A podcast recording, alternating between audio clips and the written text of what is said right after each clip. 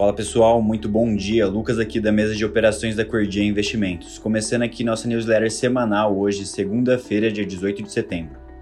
As bolsas no exterior operam sem viés definido agora na abertura, em semana recheada por decisões de política monetária, com o Copom, o Fed, o Banco da Europa, o Banco do Japão e o Banco da China decidindo juros sendo que a super quarta, no dia 20, concentra o radar das sinalizações de eventual aperto extra nos Estados Unidos ainda este ano e a possível aceleração no ritmo de corte da Selic pelo Banco Central por aqui no último trimestre. Enquanto isso, com os mercados fechados no Japão por feriado, as principais bolsas asiáticas encerraram majoritariamente em baixa, com forte repercussão em Taiwan, com o tombo das fabricantes de semicondutores da Nasdaq na sexta-feira. Já em Hong Kong, o que liderou as perdas foi a pressão vinda dos papéis do endividado setor imobiliário, com as ações da gigante Evergrande chegando a cair mais de 22%. Entrando aqui na parte de commodities, o petróleo opera em alta, com o WTI negociando aos 91 dólares o barril e o Brent aos 94 dólares, com o ministro de Energia da Arábia Saudita discursando hoje no Congresso Mundial de Petróleo, enquanto o minério de ferro tem a primeira baixa depois de seis dias.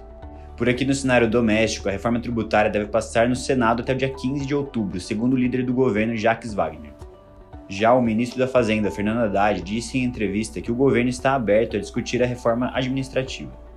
E no fechamento da semana passada, o Ibovespa caiu 0,53% na sexta-feira, cotado aos 118.700 pontos, e acumulou na semana uma valorização de 2,99%. Enquanto o dólar teve uma leve baixa de 0,03%, negociado aos R$ 4,87 e recuou 2,2% no acumulado da semana sendo que o desempenho dos ativos locais na sexta-feira foi afetado pelo vencimento de opções sobre ações na B3 e o vencimento trimestral de opções de ações, índices e futuros de Nova York. E para finalizar, no corporativo, a Anatel aprovou o pedido de redução de capital da Telefônica Brasil, dona da Vivo, de até 5 bilhões de reais e segundo o site Brasil Journal, a medida pode levar um dividend yield de 11% da empresa.